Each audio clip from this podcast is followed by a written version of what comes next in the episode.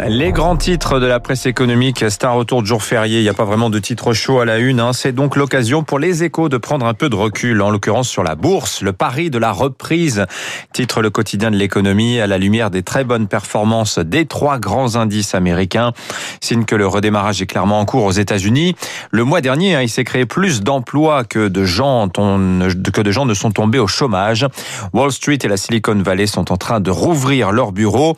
En Europe, la situation sanitaire est encore très dégradée. Pourtant, les marchés, eux aussi, surperforment. Le DAX allemand, l'AEX néerlandais sont à des plus hauts historiques. Le CAC, lui, n'est pas en reste. Plus 10% de progression depuis le 1er janvier. C'est deux fois mieux que le Nasdaq. Plus proche de nous, le Parisien nous rappelle que le printemps, c'est aussi le moment de la déclaration de l'impôt sur le revenu. La campagne devrait démarrer mi-avril.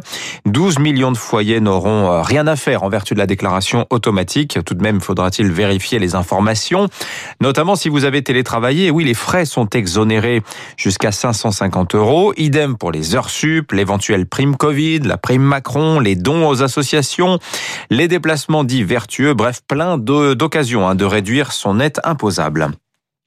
Le Figaro, lui, revient sur la faillite retentissante de Greensill, le géant anglais de la facturage, château de cartes financier, dont la chute éclabousse l'ancien Premier ministre David Cameron, inquiète des ouvriers sidérurgistes en Écosse et en Lorraine, inquiète aussi des mineurs australiens, ruine des collectivités locales en Allemagne et creuse un trou dans les comptes de Crédit Suisse ou du japonais SoftBank. L'opinion lui revient sur le deuxième plan, Biden, l'onde de choc du nouveau New Deal, dont l'ambition est autant d'améliorer la situation de l'Américain moyen que de préserver le statut de première puissance mondiale de l'Amérique.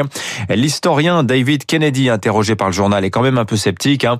Il a du mal à considérer euh, ces réformes Biden comme aussi importantes que celles de Roosevelt à la fin des années 30. C'est surtout, explique-t-il, un rattrapage de 10 ans de sous-investissement post-crise 2008. D'autant qu'en fait, les Américains courent derrière les Chinois. Les Chinois qui consacrent aujourd'hui, oui, eux, 8% de leur PIB aux infrastructures. D'ailleurs, autre leadership chinois raconté par le Wall Street Journal ce matin. Papier grand format sur le yuan digital. Encore une invention pour faire pièce, si j'ose dire, à la domination du dollar.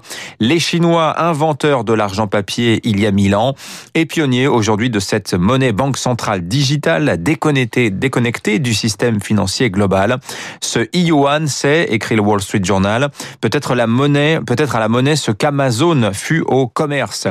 Euh, c'est une monnaie d'ailleurs qui programmable. On peut lui inscrire par exemple une date de péremption pour inciter les gens à dépenser rapidement. Différence cruciale aussi avec le Bitcoin par exemple. Hein. Les usagers du yuan ne sont pas anonymes, c'est même tout le contraire. Toute transaction est contrôlable avec le yuan. il est 6h39, le journal.